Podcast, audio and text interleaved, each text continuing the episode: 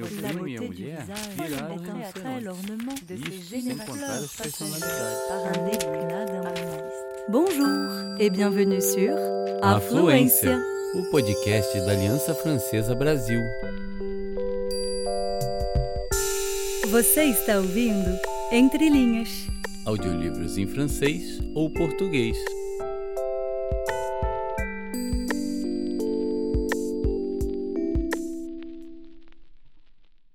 Nós somos Diná Feldman e Lucas Coimbra, do coletivo Culturas em Movimento, e contaremos para vocês o repertório de contos Dar Voz ao Silêncio, Donner de Voix au Silence. Três histórias em português e, em seguida, em francês. Primeiro conto: Eu a.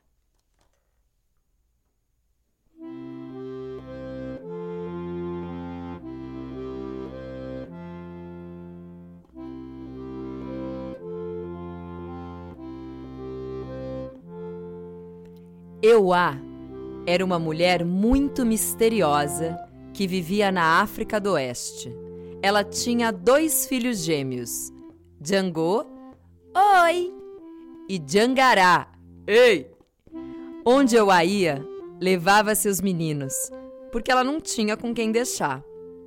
Ia pra roça cultivar o inhame, levava os meninos, oi, ei. Ia pro rio lavar roupa, levava os meninos. Oi! Ei! Ia pro mercado fazer compras, levava os meninos. Oi! Ei! Por onde eles iam, todo mundo dizia: Lá vai Euá com seus meninos gêmeos. Certo dia, Euá foi para a floresta pegar lenha para poder fazer fogo para cozinhar. E levou: Oi! Ei! Os seus meninos. Juntos, os três pegaram tudo que encontraram de madeira, galho seco, tronco retorcido e fizeram um bom feixe de lenha. Quando acabaram, já era quase meio-dia. O sol estava bem em cima deles, não fazia nem sombra no chão. E os meninos começaram a ficar com fome. Ai, mãe, que fome! Calma, crianças, a gente já vai para casa comer. Ah, mãe, será que você pode fazer assim um inhame é, frito? Faço. E, e, milho assado? Faço. E, e, e, e cuscuz? Faço. Quando eu chegar em casa, eu vou fazer um banquete para os meus gulosinhos. Eu não sei se acontece com vocês, mas sabe quando a gente está com muita fome, que a gente fica falando de comida e a boca até enche de água? Pois é. Euá e seus meninos começaram a falar de comida e se distraíram. E quando ela percebeu, eles estavam perdidos no meio da floresta. Euá entrava por uma trilha, saía por outra e nada de encontrar o caminho de volta para casa. Fora a fome, os meninos começaram a ficar com sede. O sol estava a pino o céu estava azul, não tinha nenhuma nuvem anunciando chuva. Euá começou a procurar por ali um rio, uma fonte, uma nascente, um lago, mas nada. Naquela tarde na floresta, não tinha nenhuma poça de água suja. Se Euá não desse água para os seus filhos, eles morreriam. Euá então abriu os braços olhou para o céu e implorou a Olorum, o Ser Supremo, que não deixasse seus filhos morrerem naquela tarde. Olorum, me dê água, Olorum. Olorum, me dê água, Olorum. Meus meninos estão com sede, e Beji tá com sede. Olorum, me dê água, Olorum.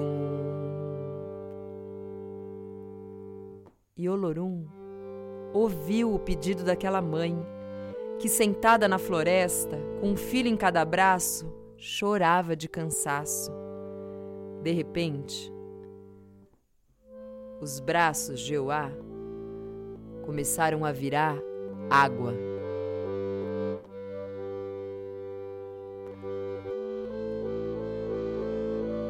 Os pés e as pernas de Euá começaram a virar água. O tronco, o pescoço e a cabeça, água. Em poucos instantes, Euá, aquela mãe maravilhosa, se tornou uma fonte de água pura e cristalina que brotava do chão. Os meninos correram, beberam aquela água, mataram a sua sede e se salvaram. Mas eles ainda estavam perdidos na floresta. Então aquela fonte de água começou a jorrar mais forte e se transformou num riachinho.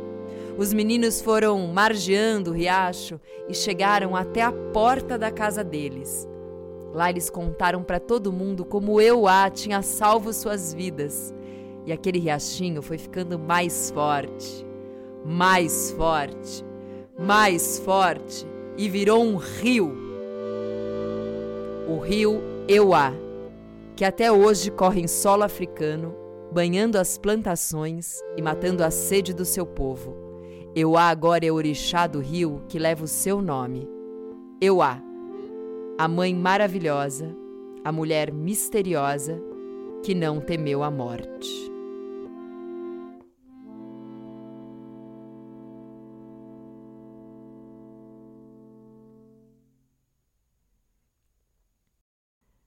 O segundo conto chama Problemas de Comunicação.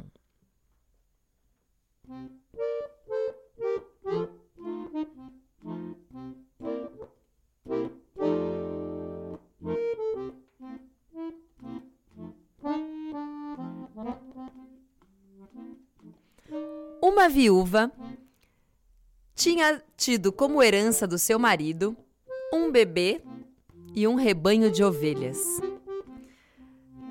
Na manhã que começa a nossa história, a mulher acordou, abriu a janela e não viu as ovelhas no seu quintal. Ela pegou o bebê, amarrou com um tecido no seu corpo e foi procurar.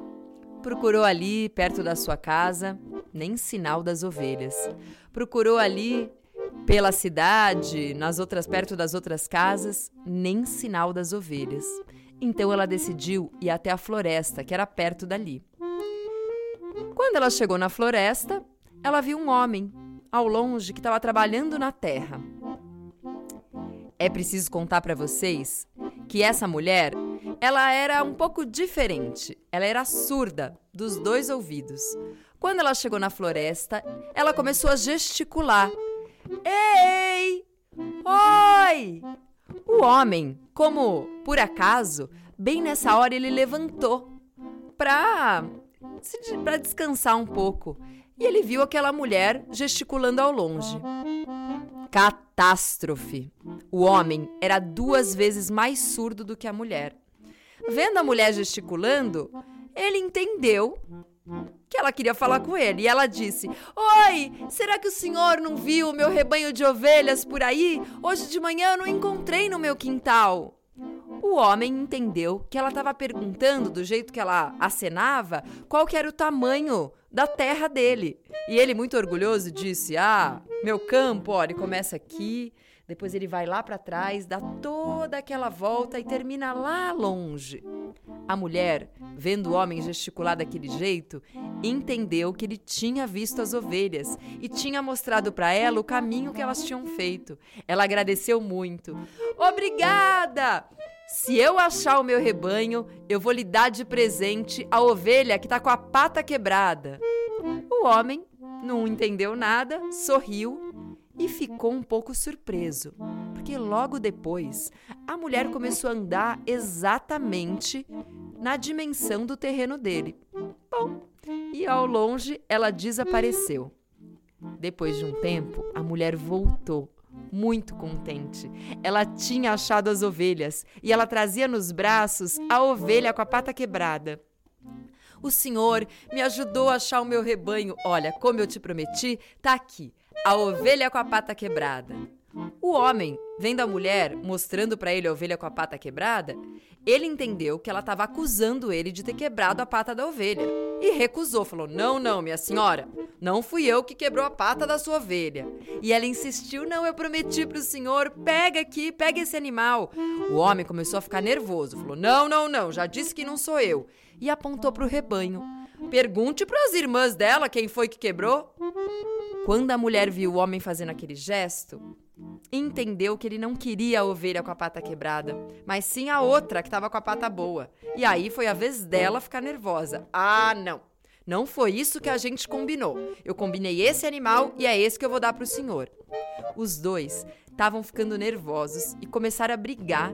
E antes que eles pudessem ir para a parte da violência física, um outro homem passou por ali. Catástrofe. Esse terceiro homem era três vezes mais surdo que os outros dois. Vendo aquela disputa, os dois falando ao mesmo tempo, ele entendeu que a mulher era a esposa e o marido era o homem e levou os dois para o juiz decidir aquela questão na cidade. Geralmente, nesses vilarejos, o juiz é o homem mais velho, porque é quem sabe mais.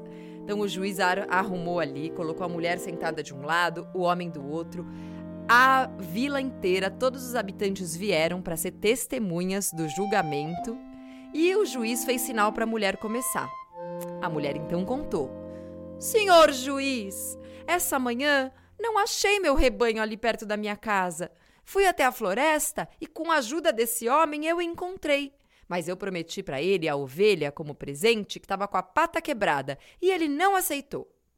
Quando ela terminou, ela sentou, desamarrou o bebê e foi dar de mamar para ele. O juiz então fez sinal para que o homem se explicasse, mas o homem já estava tão nervoso que quando ele levantou, ele começou a gritar e a gesticular na direção da mulher. O bebê se assustou e começou a chorar. O juiz parou, imediatamente fez sinal para o homem sentar. Catástrofe! O juiz era quatro vezes mais surdo que os outros três. Ele entendeu que o homem era o marido e não queria se responsabilizar pela criança. Então ele decretou: o meu veredito será esse. A partir de hoje, o homem deve pagar uma pensão para a mulher e para a criança, mensalmente. Os habitantes da vila, vendo aquele julgamento tão complexo, começaram a rir.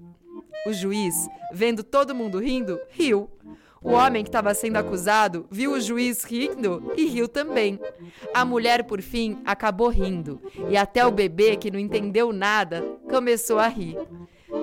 O homem não sabia que naquele momento ele tinha acabado de virar pai e marido. A mulher desconhecia que ela tinha ganhado um marido e um pai para o seu filho, e nem o bebê inocente sabia que ele tinha ganhado um pai. É como se diz: às vezes, a gente até fala a mesma língua e quer dizer a mesma coisa, mas cada pessoa compreende algo completamente diferente. É o que chamamos de problemas de comunicação.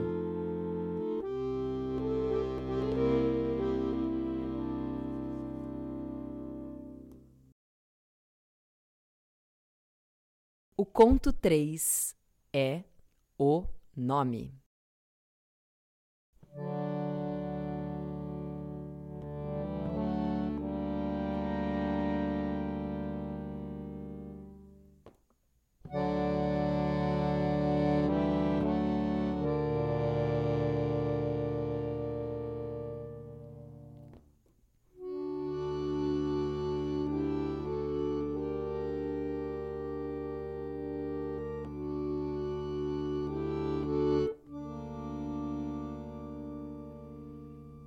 Uma vez um vilarejo que não tinha nome.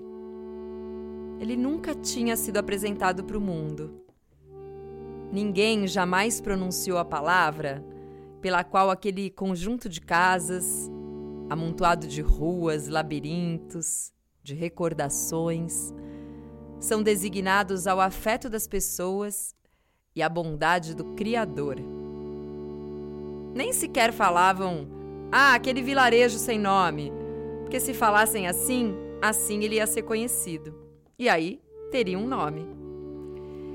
E imediatamente as pessoas começariam a imaginar aquele lugar, repleto de melancolia, de segredo, de mistério, de habitantes crepusculares. Aquele vilarejo não tinha nada diferente dos outros, mas também não era nada parecido, porque não tinha aquela palavra que faria se tornar uma parada segura, um lugar de verdade. As mulheres também daquele vilarejo não tinham filhos. Ninguém sabia por quê. Mas mesmo assim, ninguém queria sair dali. Porque era, na verdade, um belo lugar. Não faltava nada e a luz brilhava intensamente. Um dia, sempre tem um dia nas histórias, né?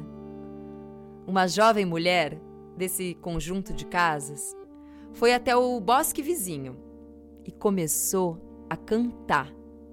Ninguém antes dela tinha tido a ideia de libertar assim as melodias do seu coração. De repente, quando ela estava colhendo lenha, apanhando frutas, ela ouviu um pássaro responder ao seu canto. Ela ficou tão admirada e contente, ela ergueu a cabeça. Pássaro! Como a sua voz é alegre e agradável! Me diz seu nome e aí a gente pode cantar juntos. O pássaro voou de galho em galho, entre as folhas trêmulas, e foi se empolerar perto da mão da mulher. E ele respondeu: O meu nome, mulher. O que, que você vai fazer depois que a gente tiver cantado junto? Eu vou contar para as pessoas da minha aldeia. Ah, é? E como se chama a sua aldeia? Não tem nome, murmurou ela e abaixou a cabeça. Ah, então adivinha o meu! Zombou o pássaro, bateu as asas e ó, fugiu. A moça ficou chateada, ferida mesmo no coração. Ela pegou com raiva uma pedra e lançou no ar.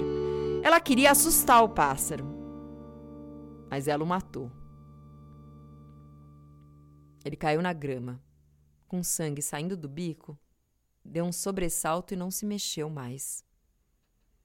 A moça se debruçou sobre ele, gritou, agarrou o pequeno pássaro e, sem saber o que fazer, levou ele de volta para sua aldeia.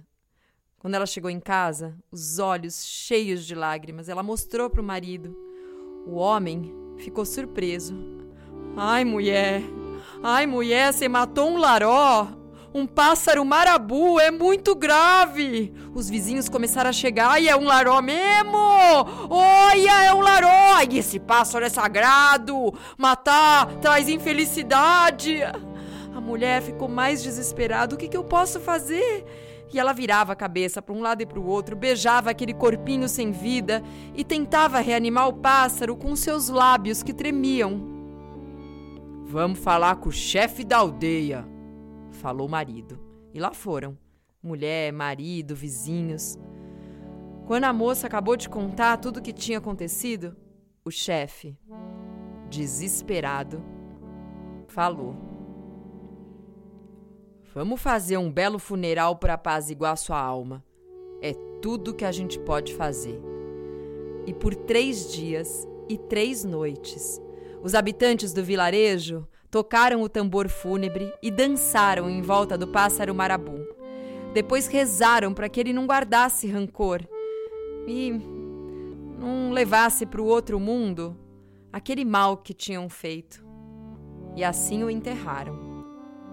Seis semanas depois, a mulher que tinha saído para cantar no bosque e acabou matando o pássaro sentiu uma criança no seu ventre. Isso nunca tinha acontecido na aldeia. Assim que ela anunciou que estava grávida, toda sorridente, os vizinhos quiseram felicitá-la e honrar aquela jovem mulher como portadora de um milagre. Estavam com pressa, queriam satisfazer todos os desejos dela e perguntaram um depois do outro o que, que ela queria. Ela respondeu: O pássaro marabu está enterrado aqui. Eu o matei porque a nossa aldeia não tinha nome. que esse lugar, onde vivemos, seja daqui em diante batizado de Laró, em sua homenagem. É só isso que eu quero. Muito bem, disse o chefe da aldeia. E comeram, fizeram uma festa, beberam até cair e dançaram até fazer a terra tremer. Depois de um tempo, a mulher colocou um filho no mundo. E logo todas as mulheres do vilarejo ficaram grávidas. Em pouco tempo, as ruas e os bosques estavam cheios de grito de criança. Para os viajantes cansados que apareciam, já que antes ninguém nunca tinha chegado até ali, e que perguntavam qual era o nome daquele lugar, as pessoas respondiam: é Laró.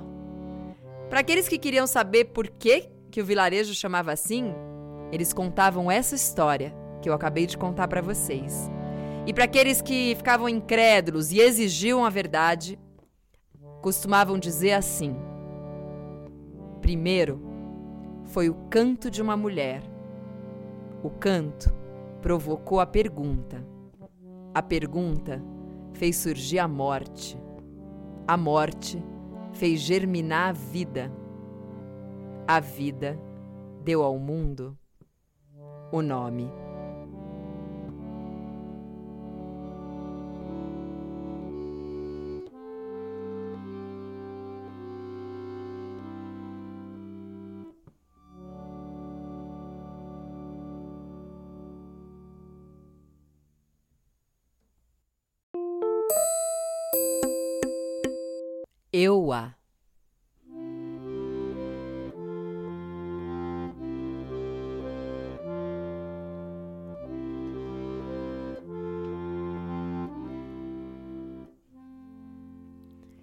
Ewa était une femme très mystérieuse qui vivait en Afrique. Elle a eu deux enfants jumeaux, Django, bonjour, et Djangara, salut. Là où Ewa est allée, elle amène ses garçons IBG, car elle n'avait personne avec qui les laisser. Elle était allée au jardin pour faire pousser les gnams. Elle a amené les garçons. Bonjour! Salut! Elle est allée à la rivière pour laver les vêtements. Elle a les garçons. Bonjour! Salut! Elle est allée au marché faire des courses. Elle a les garçons. Bonjour! Salut! Partout, tout le monde disait voilà Ewa avec ses jumeaux. Un jour, Ewa est allée dans la forêt pour ramasser du bois de chauffage pour faire un feu pour cuisiner. Et bien sûr, elle a amené ses garçons. Bonjour! Salut! Ensemble, les trois ont fait un bon paquet de bois de chauffage. Et quand ils ont eu fini, les garçons avaient faim ah, maman, quelle faim! Calmez-vous, les enfants. Rentrons à la maison et mangeons un igname chaude. Yay! Allô! Allô! Allons, nous aussi manger d'haricots! Et aussi du maïs torréfié! Oui, oui, les enfants. Je préparerai un festin pour Madame Sucré. Et ils étaient tellement occupés à parler de nourriture qu'ils se sont perdus dans la forêt. Le soleil était très fort et les garçons, en plus de la faim, commençaient à avoir soif. Ewa entré par un chemin, essayé par un autre, et elle n'y avait aucun moyen de retrouver son chemin. Et elle ne pouvait pas non plus trouver d'eau. Ewa essayait de se guider dans la direction du soleil, mais le soleil était haut, ne donnant aucune indication sur l'endroit où se trouvait le village. Les garçons n'arrêtaient pas de se plaindre. Ils n'avaient plus la force de marcher.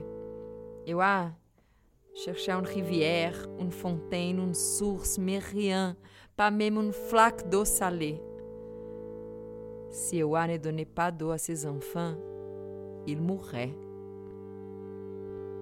Ewa ouvrit alors les bras, regarda le ciel et supplia à Olorum, l'être suprême, de ne pas laisser ses enfants mourir de soif. Olorum, donnez-moi de l'eau. Olorum, donnez-moi de l'eau. Mes garçons ont tellement soif, et a soif. Mes garçons ont tellement soif, e Bégie a soif. Olorum, donnez-moi de l'eau.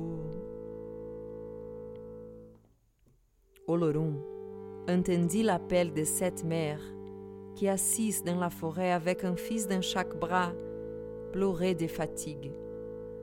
Soudain, ses bras ont commencé à se transformer en eau, tout comme son corps et sa tête. En quelques instants, Ewa, cette merveilleuse mer, devint une source d'eau pure et cristalline qui jaillit du sol. Alors les garçons commençaient à boire de l'eau. On entendait leur soif et se sont rétablis. Mais ils étaient toujours perdus, alors cette fontaine a commencé à jaillir plus fort et est devenue un ruisseau qui a traversé toute la forêt jusqu'à ce qu'il atteigne le village. Les garçons ont donc suivi les cours du courant et ont réussi à rentrer chez eux.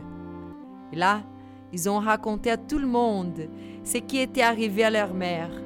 Et le ruisseau est devenu plus fort, plus fort, plus fort et est transformé en une belle rivière qui coule toujours sur le sol africain. La rivière Ewa. Cela apaise la soif des gens et arrose les récoltes. Ewa est maintenant l'orichat de la rivière qui porte son nom. Ewa, le mystérieux, c'est lui qui ne craint pas la mort.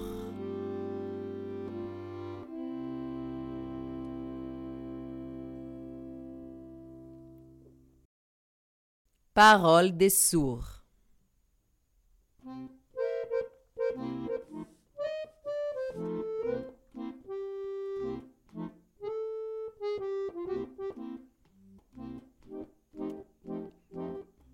Une femme avait eu pour héritage de son mari un bébé et des moutons.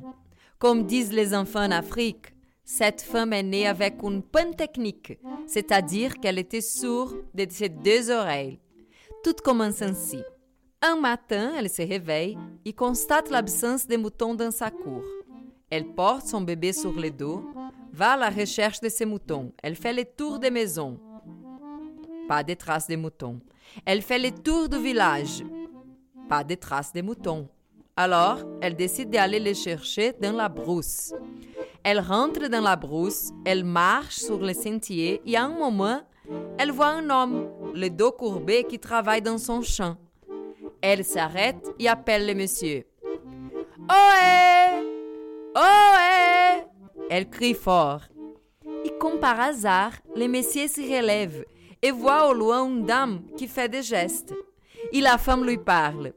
S'il vous plaît, vous n'aurez pas vu mes moutons par là? Si jamais vous m'aidez à les retrouver, je vous offrirai les moutons qui ont la patte cassée.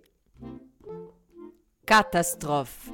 L'homme était deux fois plus sourd que la femme. En voyant les gestes de la femme, l'homme croya que la femme lui demanda les dimensions de son champ. Ah, mon champ Oh, elle commence là, continue jusque là-bas, et puis là-bas, il se termine là-bas au loin. La femme, croyant que l'homme lui indiqua qu'il a vu les moutons, marche dans la direction exacte indiquée par le messier. Le messier, qui ne comprenait rien, s'arrêta pour regarder la femme faire le tour de son champ. Lui trouva ça bizarre. Quelques instants plus tard, la femme réapparaît avec ses moutons et toute contente. Elle se dirigea vers le messier, comme promis. Elle s'approcha de lui et lui dit, en lui tendant les moutons qui a la patte cassée. Messieurs, messieurs, je vous remercie, vous m'avez aidé, alors prenez. Le messieurs, en voyant les moutons qui a la patte cassée, pensa que la femme l'accusait de voir casser la patte des moutons. Il repoussa la main de la femme et lui dit ah ben, Je suis désolé, hein Je ne sais pas, moi, qui a cassé la patte de votre mouton. La femme insiste à lui donner les, moutons Mais cette fois-ci, l'homme s'y fâche. Madame, je n'ai pas cassé la patte de votre mouton. Allez demander au frère mouton. La femme a compris que l'homme ne voulait pas de mouton qui a la patte cassée, mais le mouton qui n'a pas la patte cassée. Ah, la femme refuse et insiste que c'est celui-là qu'elle promit. Alors, elle n'échangera pas de mouton. L'homme se met en colère et persiste qu'il n'est pas l'auteur de ce crime. La femme continue à insister qu'elle ne va pas changer de mouton. Les deux se disputent tant. Ils commencent à hurler. Et un monsieur qui passe sur le sentier le vit. Il court vite pour intervenir et éviter la bagarre. Il tient l'homme pour une main et la femme pour l'autre main. L'homme s'explique et la femme aussi s'explique. Catastrophe.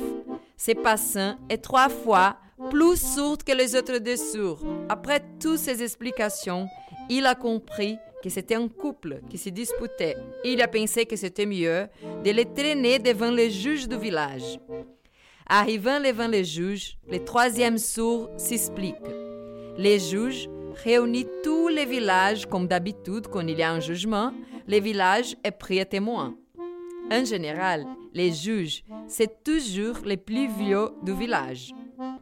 Alors, les juges demandent à la femme de s'expliquer. Elle se leva. Messieurs les juges, ce matin, je cherchais mes moutons et ces messieurs que vous voyez m'aidaient. Pour les remercier, j'ai voulu lui offrir un mouton que je lui avais promis. Mais cet homme a refusé mon cadeau il voulait les moutons qui n'a pas la patte cassée. Alors, messieurs les juges, je ne suis pas d'accord avec lui. Et la femme s'assoit. Elle détache son fils pour lui donner le sein. Les juges fait signe à l'homme de se lever pour s'expliquer. L'homme, en colère, s'élève commence à hurler en direction de la femme. Les bébés s'agitent et commencent à pleurer. Catastrophe. Les juges, qui étaient vieux, étaient ainsi quatre fois plus sourds que les trois sourdes. Les juges, en voyant l'enfant pleurer, a compris que cet homme était le père et qu'il refusait d'exécuter sa responsabilité de paternité. Les juges lui fait signe d'arrêter de parler et répond Messieurs, j'ai tout compris. Vous êtes le père de cet enfant. Uh -huh. Alors, c'est décidé. À partir d'aujourd'hui, vous allez payer une pension alimentaire mensuelle à cette femme et à son enfant. Les publics, témoins du jugement, trouvaient ce jugement très complexe, s'est mis à rire. Les juges s'est mis à rire. L'homme accusé s'est mis à rire. Et finalement, la femme aussi s'est mis à rire. Et tout le monde riait, même les bébés. Seulement l'homme se savait qu'il venait d'être père et mari.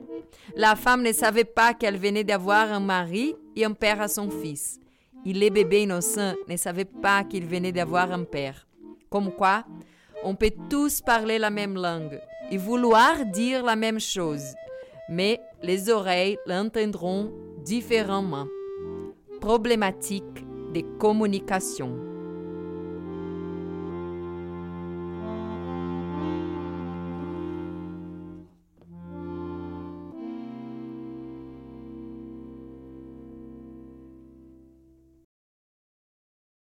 Les noms.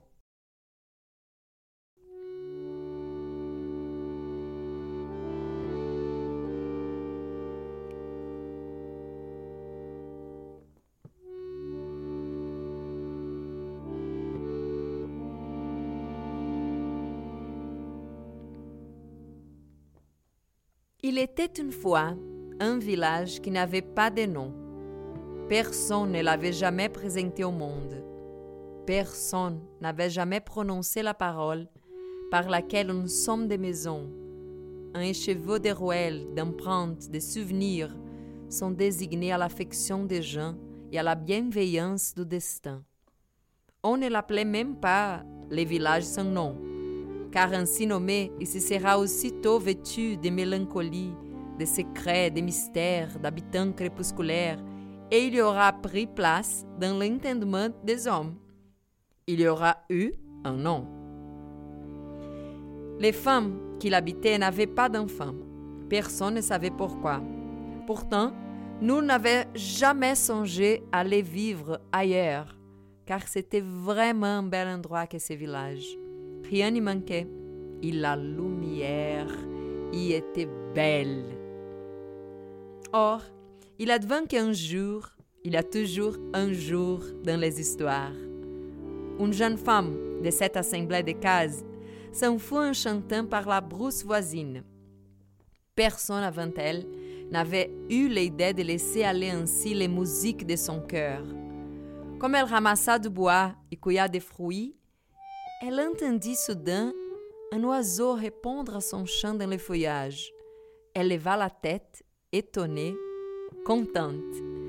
Oiseau, comme ta voix est heureuse et bienfaisante, dis-moi ton nom, que nous le chantions ensemble.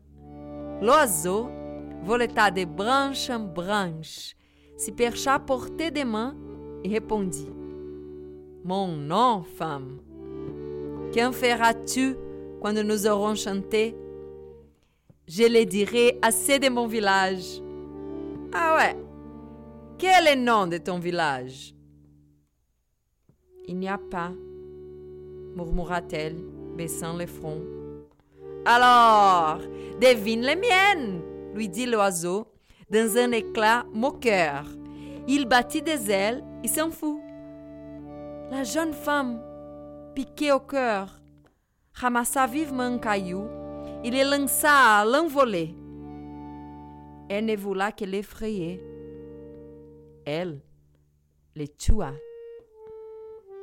Il tomba dans l'herbe, saignant du bec, eut un sursaut misérable et ne bougea plus. La jeune femme se pencha sur lui, poussa un petit cri désolé, le prit dans sa main et le ramena au village. Au sol de sa case, les yeux mouillés de larmes, elle les montra à son mari. L'homme fronça les sourcils et dit Tu as un larron, un oiseau marabout. C'est grave. Les voisins sont arrivés. Ah, mais c'est bien fait un larron Mais cet oiseau est sacré, les tuer porte malheur Et que puis-je faire, homme? Que puis-je faire, mes amis? Gémit la femme, tournant par toute la tête, baisant le corps sans vie, essayant de les réchauffer contre ses lèvres tremblantes. Allons voir le chef du village, dit le mari.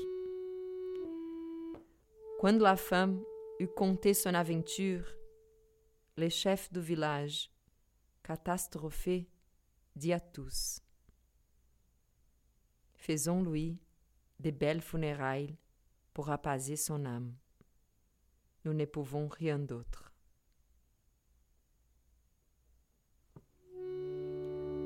Trois jours et trois nuits, on bâtit les tantam funèbres et l'on dansa autour de les oiseaux marabouts.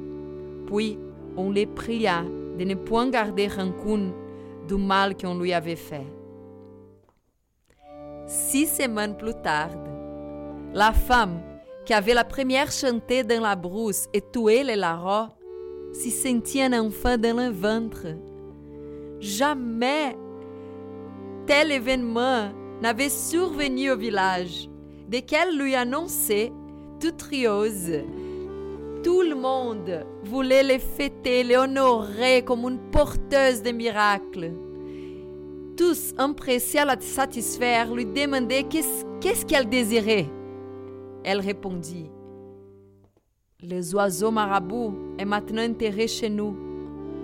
Je lui tué parce que notre village n'avait pas de nom. Que ces lieux où nous vivons soient donc appelés Laro en mémoire de mort. C'est là tout ce que je...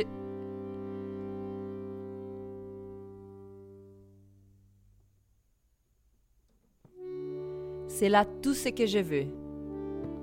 Bien parlé, dit le chef de village. On fit des galettes odorantes, on but jusqu'à tomber dans la poussière et l'on dansa jusqu'à faire trembler le ciel. La femme mit au monde un fils alors toutes les femmes du village se trouveraient enceinte. Les ruelles et la brousse alentour se remplissent bientôt de cris d'enfants. Et aux voyageurs qui se sont arrivés et demandé lequel est le nom du village, les gens disent c'est celui de Laro. À ceux qui voulu savoir pourquoi il était ainsi nommé, on raconta cette histoire. Et à ceux qui resteraient incrédules et exigent la vérité, on prit coutume de dire D'abord, fut le chant d'une femme. Le chant provoqua la question. La question fit surgir la mort. La mort fit germer la vie. La vie mit au monde les noms.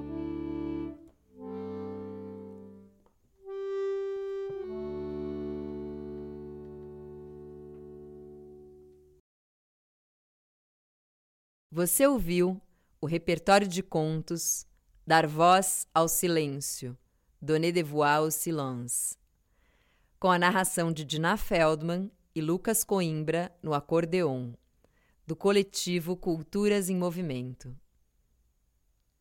Esse podcast é possível graças ao Programa Municipal de Ação Cultural PROMAC, da Secretaria Municipal de Cultura da Prefeitura de São Paulo e conta com patrocínio da Ticket, uma marca Edenred, e é a realização da Aliança Francesa.